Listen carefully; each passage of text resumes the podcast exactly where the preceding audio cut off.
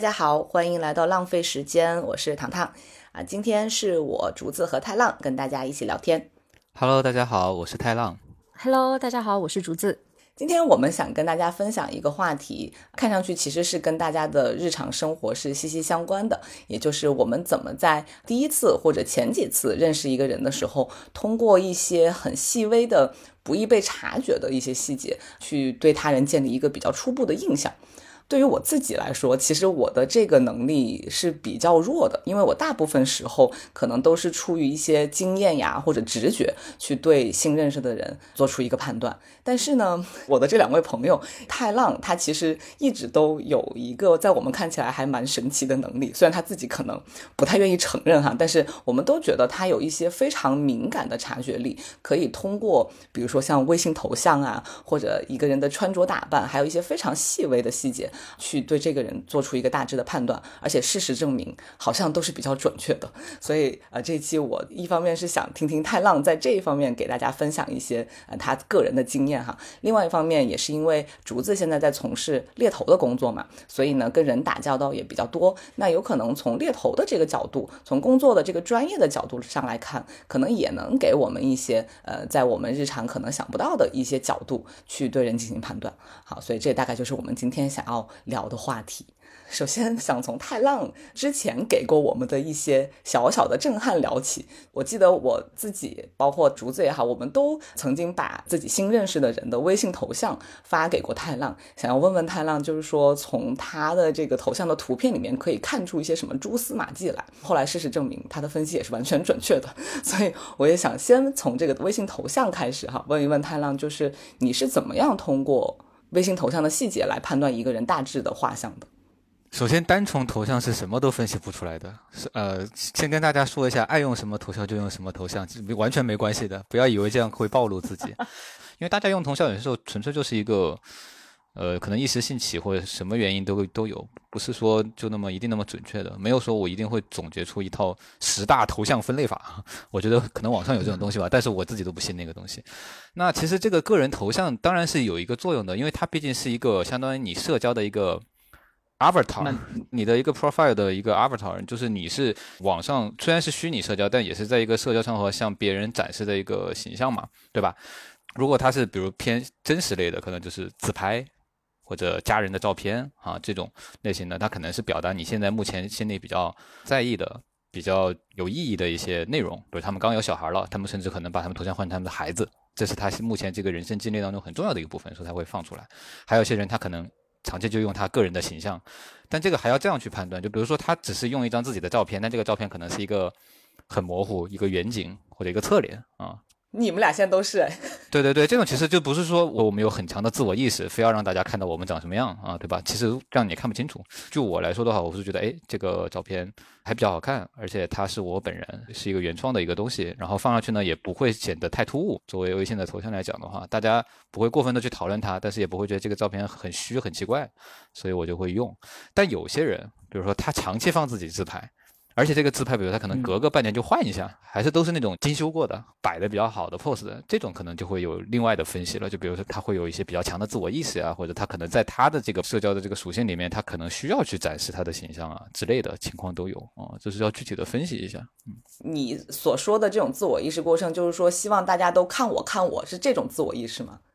其实我觉得是是这样的，就是说，就以头像来举例的话，这个头像如果放大了自己的面部特征，就是一个怼脸的大头照这种，首先我们判断他是不介意去放大这个特征的。那他的心态首先有两种，比较客观的说，首先就是他可能比较开放，他心态可能比较开放，他不会特别在意别人的眼光，这是一种可能。第二个就是说，他可能比较自恋，但这个自恋。其实不是一个坏的词啊，我觉得就是他满意自己现在的五官，满意自己现在目前的形象，他觉得这个形象是能够受到赞赏的，是给他带来一些正向的一些反馈的，那他会放上去，所以都有可能。啊，明白。比较常见的，像你们比如说用自己一个远景或者一个侧脸，但不是说突出五官的那种，呃，我的朋友圈里面反正这样的同样是比较多的。对，这样的话的话，就是就像我刚刚说的嘛，你是比如说远景一个或者旅游当中拍的一个风景和人的一个照片，就像我们现在用的这种嘛。我相信竹子和我对我们自身形象的认识是比刚刚那一档的人其实可能更客观一点的啊，而且我们的表达方式可能就会更温和、更含蓄一点，没有那么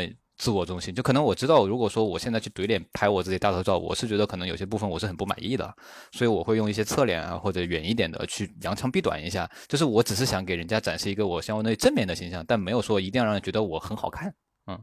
我就从来不用自己的头像，我会用各种各样的插画，因为我很少看卡通，所以我也不太会用一个具体的卡通人物。好，但是我记得竹子说的那个，我记得那个例子，就是他用的是一个非常实际的人脸的一个卡通人物的头像，然后这个人脸他并不是那种可爱的，或者是企鹅呀、狗呀，就这种头像，就是跟真人是能够映射的那种形象。所以我觉得，就是用这种形象和用一般的那种萌物的卡通的头像，可能心里还是有点不一样。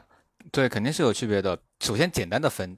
就一个是说他是喜欢动漫的人。还有你就是可能对动漫不是那么感冒的人，但是你也能接受插画这种平面的二维的图，但是你不想要一个具象的形象来代表你，所以你不会用，所以你的画都挺抽象的啊。还有一个的话，如果他用一个特别具象的人，就可以再细分两种情况，一个就是他自己可能有比较宅一点的属性，他可能是希望把他自己的宅的这个属性，他二次元的这个特征给。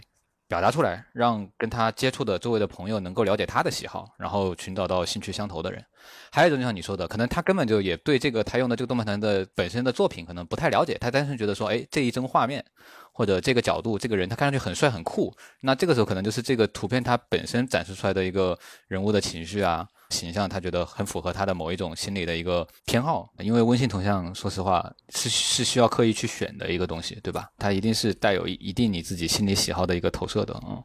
就算他选的时候，他可能没有这么去想，但也是一个下意识的心理行为嘛。比如像你喜欢用一些偏抽象的这种图片嘛，一般用这种偏抽象图的头像的人，我个人理解上其实就是三种，一个就是特别超脱，完全无所屌位，嗯，还有一种。就是愤世嫉俗的人，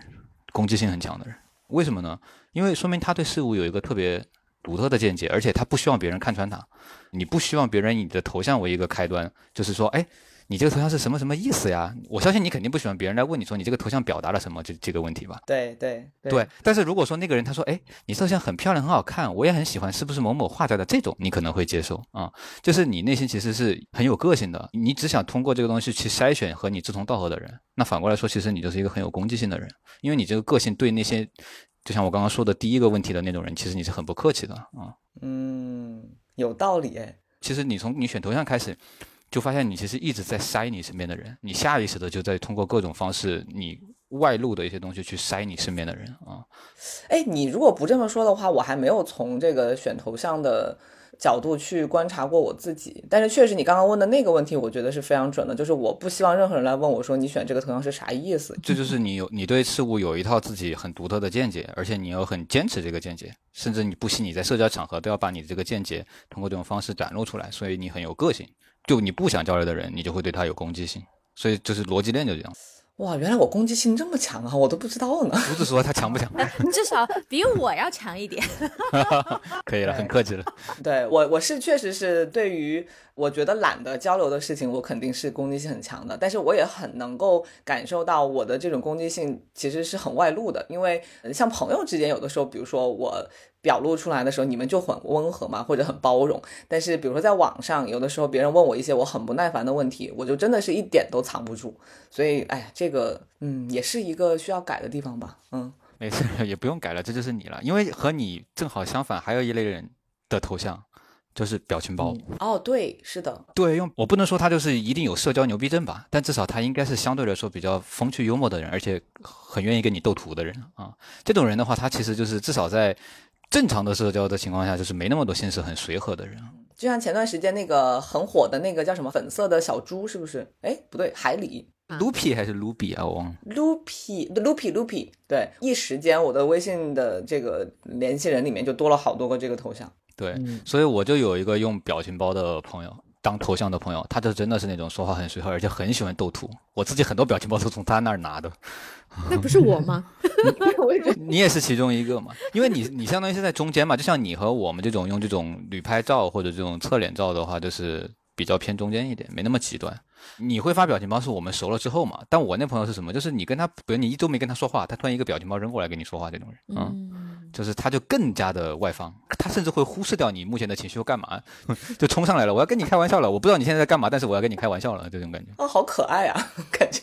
他这种人可能可可以中和掉我身上的某一些攻击性。我觉得每次我在面对就是对方大量跟我发表情包，或者就是当这个对话无法再用文字继续进行的很自然的时候，我觉得有个表情包就是救了我，所以我还挺感谢这样的人的。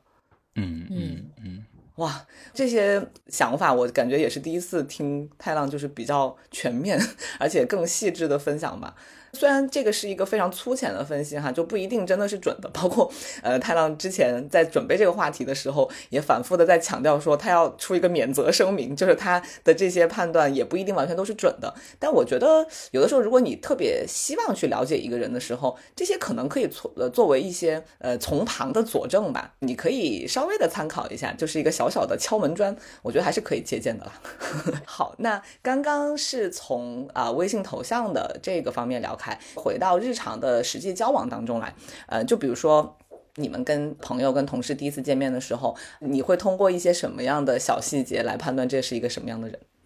呃，因为首先我不会刻意去测试或者去套话了，在通常情况下我都是被动的，就是我在一个社交场合被动接触到一个新人的时候，那我的观察肯定都不是一个特别直接的一个方式嘛，对吧？我我肯定不是那种从头打量到脚那样的话太失礼了，也不太合理的。首先第一个就是看他说话的时候眼神嘛。一个人说话的眼神其实蛮重要的，尤其是如果这个对话发生在你和他之间，我相信大家都有这个经验，大家肯定都会觉得说，哎，如果对方在听你讲话或者你们在聊天的时候，他看你眼神是会有一些尊重的。那这只是一个大的，那第二个就是他这个眼神当中也有很多细节的动作嘛，他眼神说话的时候是会飘走吗？他会不停的眨眼吗？就他眼神是往上飘、往下飘，他的眨眼是频次高还是频次低？这些都会有点区别啊。我在准备这个内容的时候，我第一个想到的就是眼神，因为我以前小的时候就是不太好意思的时候，我会不太敢看对方的眼神，因为我会觉得我不够自信，就我自己能感受到我是不够自信的。但是这已经是很早之前的事情了。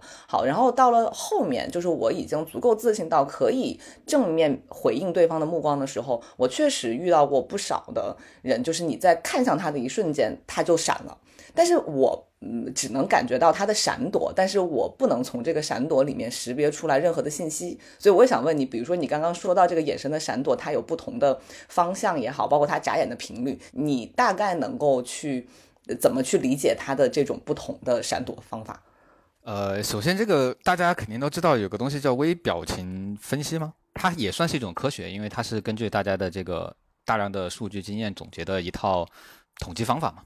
所以这个东西一般来讲哈，如果说他一直盯着你，首先他眼神不闪躲，但是呢他会眨眼，而且他眨眼的频率随着你们谈话的进行有上升的趋势，那说明他对你们谈的这个话题可能是有兴趣的啊。就如果眨眼频率在加快，他其实就是他脑子在飞速的转，而且他对这个话题很有兴趣，他很想跟你继续交谈下去，所以他从他的眼睛的眨眼的频率开始就开始在往上升。啊，就是他对话题的这个兴趣度也在往上升，所以这种情况通常是好的。那反过来讲，如果说他眨眼的那个频率变得就是感觉你好像他眨下去，好像闭了一两秒才才又升起来这种，那其实这种感觉他就是不想再谈下去了，就想睡觉一样啊。而且他这种通常不是单独发生的，比如他跟你讲到一个东西的时候，他可能快讲不太下去，或他不太想讲的时候，他眨眼着，他甚至他的这个头会微微的往左下或者右下倾斜啊，或者他会转头了啊，就这种时候，就说明他是感到厌烦了啊。然后还有一种人，这个就不是很好判断，因为这个可能来自于他有非常非常丰富的社交经验，或者他有一套对人处事的方法，就是他眨眼的时候他会笑，他会微笑，他这个就有点像有种表演的性质了，就是他面对着你，他眨眼并且带着一种微笑，这个时候我就无法判断他对我们这个话题是不是真的有兴趣，还是他只是在演啊，因为他已经把他做眨眼这个动作，他微笑，他面部表情这个东西超过话语的传达到我这边了。就他现在心里面其实就有一部分机能在运转，说除了我们谈话内容之外，我还想给你看我的表情，还想给你看，我想给你看到我的反馈啊，出现了一种更多的自我意识的东西在里面。明白，有点像那种英国人的 interesting 啊，对对对对，然后还有一种就是那种他不是逐渐上升，他是很乱的、很随机的，但是就是很频繁，就这种其实单纯是因为他很紧张。因为我真的不像你那么细致，能注意到对方眨眼，我根本都不会关注对方眨不眨眼。但是我遇到过好几个，是你看向他的一瞬间就移开了这种情况呢。呃，我有遇到过，就是比如说我看向了他，他就马上把眼神移开，但是他又觉得好像不太礼貌，然后又看回来，这种这种这种是怎么回事呢？嗯，你吓到他了，就是这个看你去找他的时候是一种怎么样的情形吧？比如你踏着自信的步伐，气势汹汹的走过去，他可能是被吓到了啊。但是如果你只是正常的接近他，那可能就是心理上就是对社交有一点恐惧的。他面对什么人来接近他，他可能第一反应都是先躲掉，然后又因为自己的一个社交道德感，然后他又回头来。所以这个时候可能与其说我们去判断他是什么心态，不如说想怎么解决这个问题，因为你毕竟是要去跟他聊的嘛。呃，像竹子你刚刚说的这种情况下，那个人他是坐在座位上，然后你站着走过去的吗？呃，我们是在走廊上遇到的，我发现了就是大家有可能不是很敢对视，然后我就会。提前在对视尴尬的那一秒，我就说 “Hey you”，啊，可以可以，我觉得这个很好，我觉得这个很好，没有问题。我就打破那一个就是奇奇怪怪，我不知道要望向谁或者怎么样的这种尴尬。你这个方法没问题，就是相当于你先试出善意嘛，让对面就是可以接受。我我自己的话，像同性的话，我会挑眉毛，很奇怪耶。这个我忘了具体我的这个我这个经验或者说我这个背景知识是哪来的了。就是挑眉毛这个动作，它攻击性是很弱的。嗯，就是我记得好像是应该是说它其实是一个释放善意的一个举动。就是挑眉毛，就是哎，其实有点搞怪，有点那个不具攻击性。因为你皱眉，你眉毛往中间聚拢或者这样眉头往下低，这种其实是有攻击性的。你往上抬，其实是一个舒缓的一个动作，所以就是攻击性会不那么强。而且尤其是男生之间，哎，点一下头，然后挑个眉。大家觉得哎好玩逗，然后就可以就 OK 了啊啊！你说这个我就突然想起来，虽然我没有在实际生活中看见男生之间互相挑眉毛，但是有一个视频我刷了可能三十遍吧，就是胡歌他在春晚的后台经过一个走廊，然后那个走廊上面可能就有他的粉丝或者就是一些喜欢他的工作人员，有一个男生就突然大叫了一声说胡歌你好帅，然后胡歌就真的挑了一个我见过最帅的眉，然后我瞬间就沦 陷了，我就突然能。能够明白你说的那个友好的那种感觉，因为他首先他挑的一点都不油腻，然后还有就是本来他走过来是面色很凝重的，然后有人叫说胡歌你很帅，他肯定心里面是开心的，或者说想要回应的，但是他一下子也不知道可能怎么样的回应是最好的，所以他就挑了一下眉，没想到就变成了一个经典的画面，所以我突然想起来这个。对，而且有些人就是我们要尊重别人，他本来就比如很恐惧社交，在这种走廊上他不舒服，你也不用刻意去跟他打招呼。就有的时候可能分人吧，就是如果人家就是不想在这的话，咱们也不要去打扰他哈。然后还有一个就是正好回到刚刚我问的那个问题，我比如说你是在工位上，那个人他是坐着的，你是站着走过去找他的时候，他可能不太愿意回避你的时候，有一个方法就是物理上的降低姿态，你走到他旁边蹲下来，从下往上望着他脚。嗯，那个是真的非常有效，而且我是深刻的感觉到，突然一下语气或者怎么样，你都会软下来。对对对。嗯，不过刚刚说的这些都呃，特别是我觉得在走廊里面相遇这种情况哈，和那种我们第一次遇到一个人去观察他的那个微动作，还是有一点不一样。因为就像泰伦刚刚提的那个点，就是本来在走廊上遇见同事就是很尴尬的，所以这种情况下，哪怕本来不尴尬的人，可能都会做出一些很尴尬的动作。所以好像这个其实不太能够完全作为去识人的一个依据吧。呃，刚刚是讲了眼神方面的一些细节，那从一个更浅层的外向来看，就是穿搭、装饰品啊，或者一些风格上的东西，你有没有什么比较具体的经验可以跟大家讲一讲？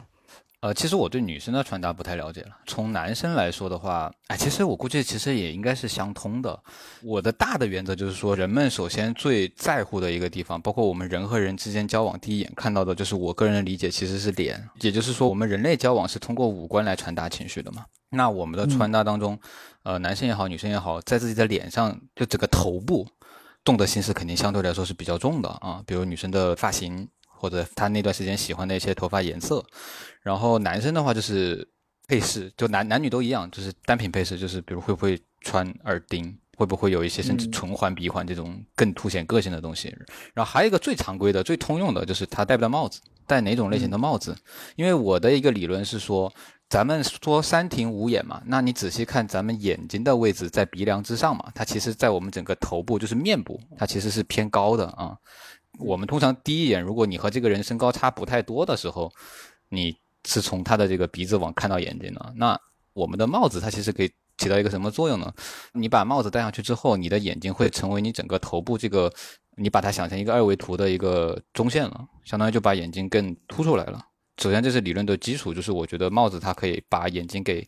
更凸显，包括眼镜也是这个作用。第二个就是它这个帽子的形状，如果它是鸭舌帽，戴的头低低的，它要么就是明星怕被别人认出来，要么就是他可能。就是在那个时候，他比如他没洗头，或者他就是不想让人家看到五官，所以这种鸭舌帽，这种就是这种会遮住前脸的这种帽子哈，就会对眼睛起到一定遮挡作用的这种帽子，他其实是想要避开你和他直接的这个通过五官这种情绪上来了解他的一个一个东西，他相当于给你挡了一下。嗯，但是如果他戴的是比如说像呃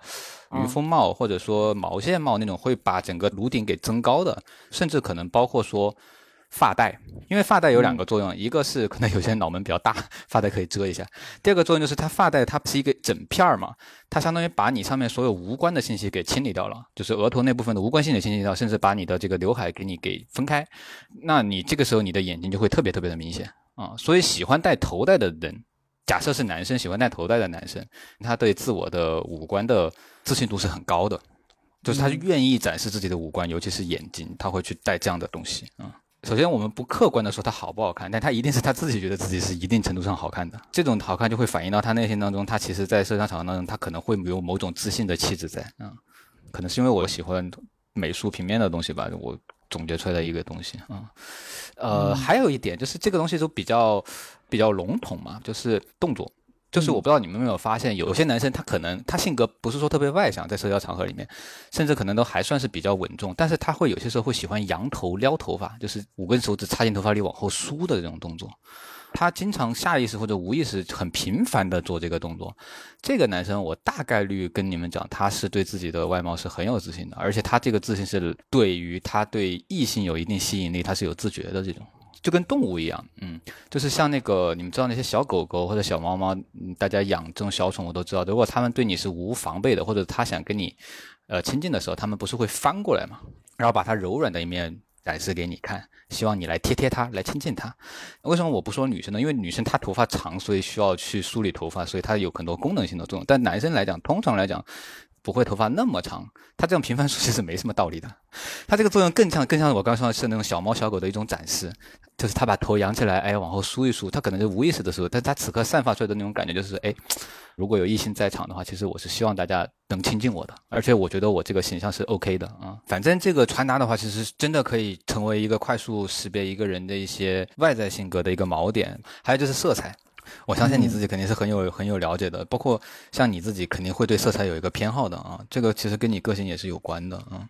对，这个我上次也跟竹子讨论过，就是我们在自己凭直觉去选一些单品或者选什么色彩来做搭配的时候，它肯定都是基于我们自己对自身的某种认识。比如说你对自己的认识是我的性格相对来说没有那么外露或者没有那么张扬，那我就不太可能去选那种特别鲜艳或者特别。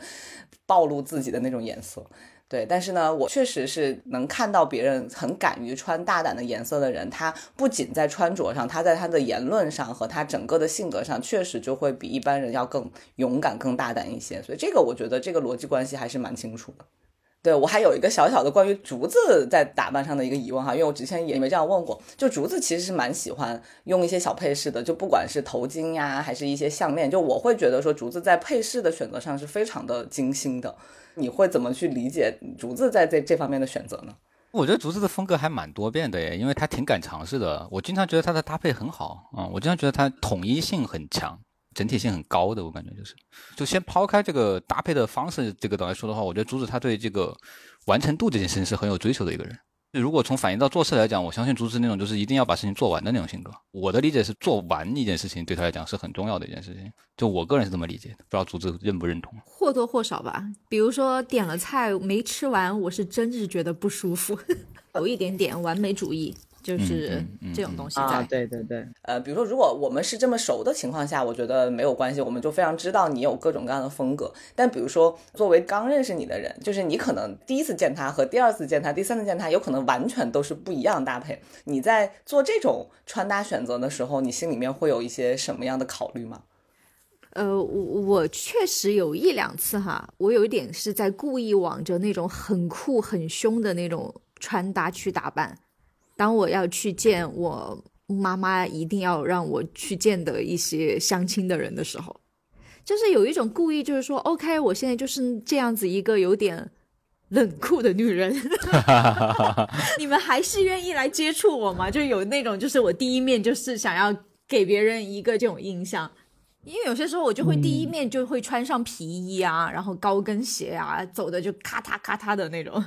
那件衣服的话，我穿了很多次，我很喜欢。那我其实是希望让他知道我是一个不太好惹的女生，然后我就会想说，OK，那我还是穿这件皮衣，因为我知道，其实，在很多男生的眼中，他们是欣赏不来的这种好嫁风，他们想要好嫁风是吧？对，所以说我就就是至少第一印象，我会让他知道，OK，我是一个穿皮衣的女人。就是你是以树立形象为主嘛？但我相信唐不会干这种事，他可能那天纯粹看心情。早上起来我管这个男生是谁，我今天就想穿这个，我不在乎他看我怎么看。这种更酷，对我也应该要这样。不，我觉得最最主要的原因是因为竹子它有很多种风格可以选择，但是其实我的衣服大部分就只有一种风格，所以我穿啥都是一个样子。当然，我确实是不会为了想要吓退对方，所以我就故意穿高跟鞋，因为我自己会很不舒服。但同时，就是我能够变的风格也比较有限，所以我可能会。在色彩上把它变得沉闷一点，就比如说类似像竹子这种情况，我要去见一个我不想见的人，我就可能会穿穿全身黑。就虽然全身黑我也很喜欢，但是我有可能穿得更加沉闷，就是在色彩上的一个道理。对，但是实际上我不一定说是真的想要吓退他，不一定说呃那个男生我是感兴趣或不感兴趣，因为我都没见过他，也是第一次见面。但是我就是想说，反正也是家里面安排的，我我我不太清楚是什么样子，那我就要穿上那种很酷的样子。那就是在你穿了这个衣服，然后去赴约之后，你在跟这个人交谈的过程当中，你会刻意把你的说话的风格调整的比较高冷一点吗？其实不会，不会，只是单纯衣服换一下。我大概明白了，因为特别是在相亲这种场合，就是可能大家都会默认说拿出一个更像要居家过日子，或者说更偏传统的那种形象去向对方展示。但如果你选择的是这样的形象的话，其实你就是想要去看看对方，如果你是一个不那么传统或者不那么符合大家印象中的那种贤妻良母型的那种形象的话，对方还能不能对你感兴趣？我理解的大概是这样吧。是的。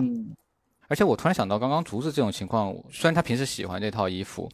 但是其实他内心其实应该是有一个类似于和这个形象对应的另外一个形象的。就是我之前不是说，竹子虽然喜欢穿的酷，但他其实内心是个甜妹嘛。他有一个甜妹的基底，但是他想往酷这边靠。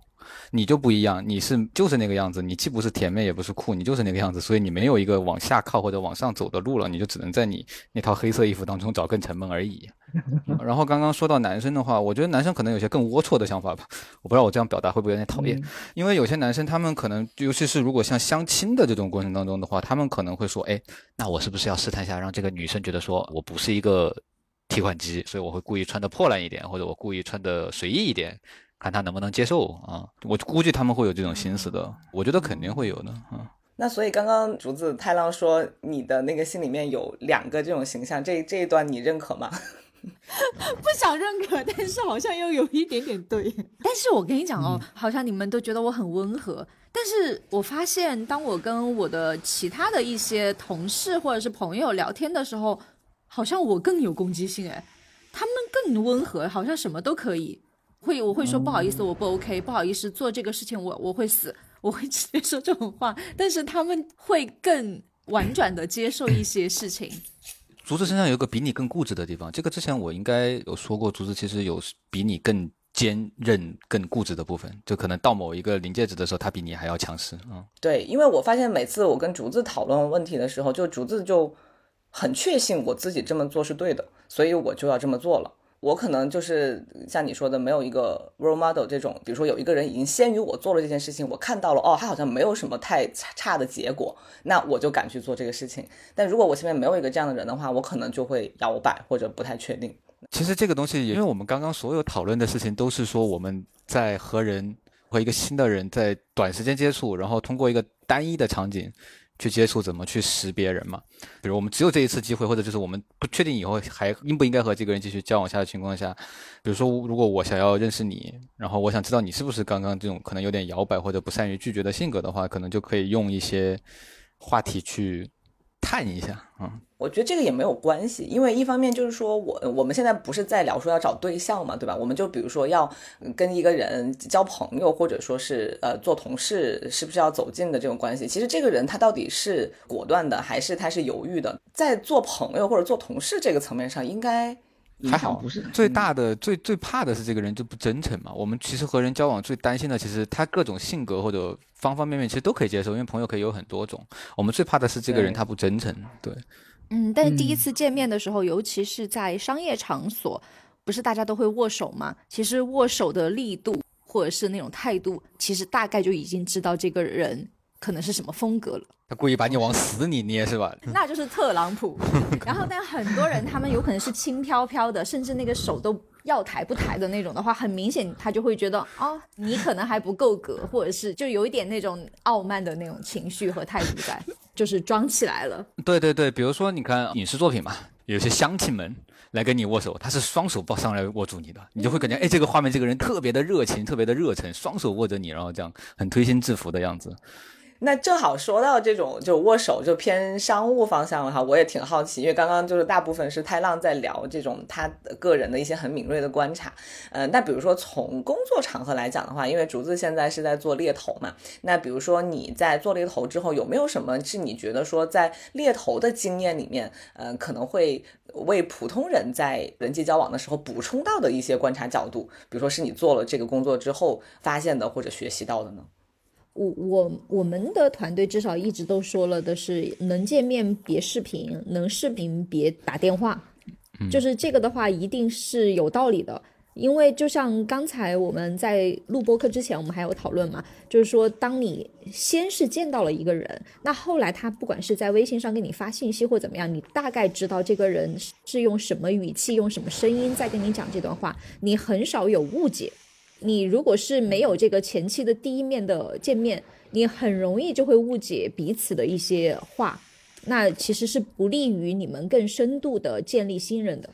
就相当于你在见了这个人的情况下，你们在进行线上沟通的时候，他就有一个相对来说比较完整的形象在你面前，你对他的理解和了解就不是只建立在线上那一些文字或者表情包上面，它是两个世界，其实可是可以充分融合起来的。嗯，对，你说这个东西，我理解上其实猎头也好，HR 也好，他们相当于一个信息中转站嘛，所以两方的信息就尽量要第一手，更真实、更直观是最好的，所以一定要减少当中信息的这个遗漏，或者就是相当于说变形。嗯，我今天一个同事刚刚好分享了一个他的案例给我。他就说有一个候选人是 CHO，就是 HR 一号位，呃，是一个很高职位的人，就平时都很难见到的。所以说呢，他在微信上或者是打电话都非常的尊敬，然后甚至有一点点畏惧。但是在春节期间，刚刚好他就来成都了，他们就见了一面。他见面的时候，他就会觉得哇，他第一次感受到就是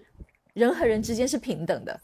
当他们线下见面的时候，就不只是聊工作了，那就会聊一些家里面的事情，聊一些旅游的事情。他一下子就会觉得，哎，其实我们都是平等的进行一些正常的对话，日常的对话。所以从这个经验发展出来的话，其实就是不管是工作场合还是社交场合，其实尽量如果你想跟一个人有更深的接触的话，就是面谈。越越多的面谈越好，对，而且你们作为专业的人的话，你们肯定还会有一套策略的吧？如果是比如说是 CEO 这样子级别的人的话，他们会面谈很多次的，也会，嗯嗯，尤其是今天一个同事刚刚分享了，就是跟 CEO 类的这种候选人面谈，他们第一次一定是不会聊生意的，因为如果是聊生意的话，那你就是一个进行销售的一个角色，在他的心中，你的那第一面的印象就已经定性了。但是，如果是你们是想要保持一个长期的合作，而且一个平等的合作，那生意可以放到后面。但是我们第一次见面，我们就是看看我们彼此的价值观契不契合。当然，这个有可能是呃客户端口哈，或者是说，比如说高 level 的人，他对于你来说就信任感建立的会比较慢一些，那你需要这样。但有一些人他特别忙，那他就是没有办法时间跟你聊的话，那你一定要需要在四十分钟以内或者是三十分钟以内告诉他你的目的是什么，你可以带来什么。节约彼此的时间。嗯嗯嗯，相当于就是说，如果有机会的话，尽量还是从闲谈开始啊，把他这个人的一些呃阅历、谈吐或者他的一些观念先引出来，因为毕竟这些东西相当于也是辅助你们判断这个人整体的一个工作能力的一个方式吧。嗯嗯，是的，甚至是他最欣赏的 CEO 是谁，他最欣赏的科学家是谁，那你从中然后再去判断，有可能他符不符合你的客户公司的需需求。明白。嗯，哎，其实还有一个点就是，包括说刚刚我们讲的什么识人的方式哈，其实比如像我自己，我可能是一个高敏感的人。就是我可能会关注到你们说的这些细节，可能你们有些时候不会看到的细节。但是就算我知道了，我又是一个低共情力的人。就算我知道了，就是我自己其实不会去运用它。我跟这个人交往当中，我有些时候还是随便乱来的。就所以我的意思就是讲说，其实你在一个工作环境当中，你自己怎么去表现，自己怎么去取舍，其实更重要，比你懂不懂这个人更重要。重点还是先立住自己。嗯，你是说你是高敏感，然后低共情，这是什么意思啊？就是比如说，其实很多时候我能察觉到，从一些细小的细节当中，我能判断这个人他目前所处的一个情绪或者目前所处的一个状态，可能都不对劲了或者怎么样了，但是我不一定会去共情他。有些人可能会说，哎，这个人好像他散发出了一种需要人帮助的讯号，或者是他目前的状态，我其实有能力可以去帮他一把，那我就去帮一下。但我可能看出来，我也不会。所以这是我的问题嘛？所以就是我得说，大家其实有些时候你可能，比如这个人的性格，你前期对他有个这样的判断，但这是人有很多面，这只是一个切片，在那段时间内表现的东西。但是可能你跟他有了某几次颠覆性的或者更深入的交流之后，他一下子在你这边的你们互相之间的评价也会转化，那就是你自己得先打开。高共情力其实很重要，就是你得做一些温暖人心的举动。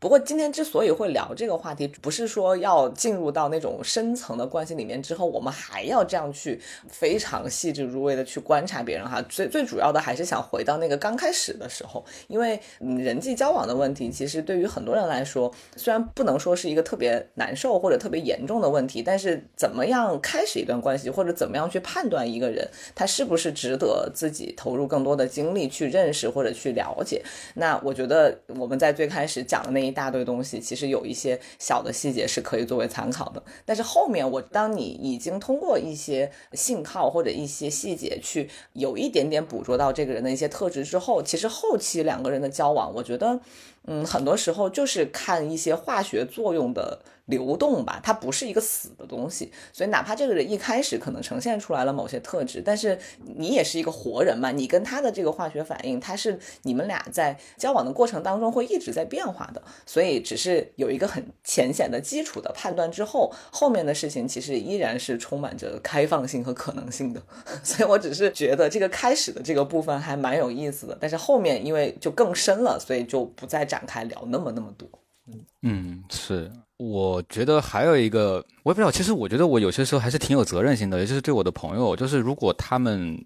尤其是他们交往的对象也好，或者就是他们生活当中遇到一些明显让他们不快的人的话，我也很希望说通过一些帮助分析，说去戳破那个人虚伪的那一面，让他们看到这个人更真实的地方，然后让他清醒下来，这样。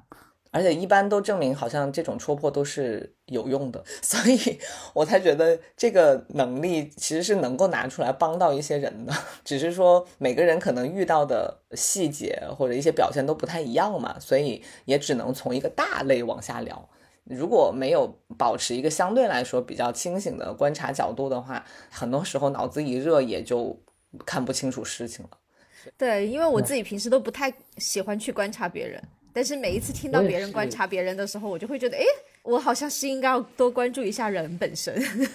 呃，我们今天其实主要想分享的，也就是大家在呃跟人的初期交往里面，有没有一些小细节、小动作来帮助大家去识别这个人不太容易暴露在外面的特质。当然，这都是一些小技巧哈，而且大部分可能都怎么说呢？来自于我们自己的经验，不一定对大家都适用。但总的来说，还是在帮太浪免个责，就是这些东西都来自于太浪他自己很敏锐的观察。那如果说跟大家在生活里面的一些经验不太吻合的话，也非常。的正常，所以也是我们希望把觉得比较有用的一些部分分享出来的一个初衷吧。希望大家的善意都能得到很善良的回报吧。那不管怎么样，就是在人际交交往里面都更好的保护好自己就行。那要怎么样去付出自己的真心，都是大家各自的选择。但是有一些有迹可循的部分是可以供大家参考的。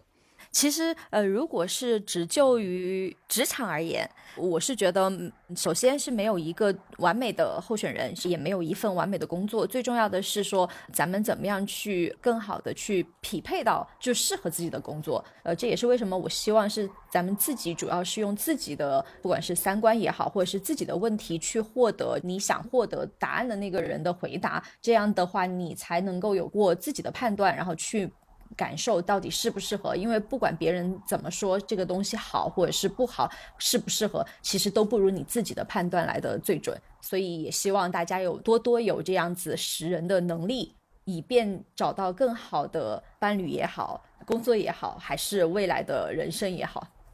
说的很好，很完整了。那我就只能展望未来了。就是如果未来还有类似的题材的话，再跟大家分享一些在人交往当中，除了这种被动的识别，然后一些主动的探求和或者说一些聊天的技巧吧。哦哎，很好很好，这个算是这个话题的续集吧，我自己还蛮期待的。好的，那就下期再见吧。好，谢谢大家的收听，那就再见，拜拜，拜拜，拜拜。总在黎明。分如水。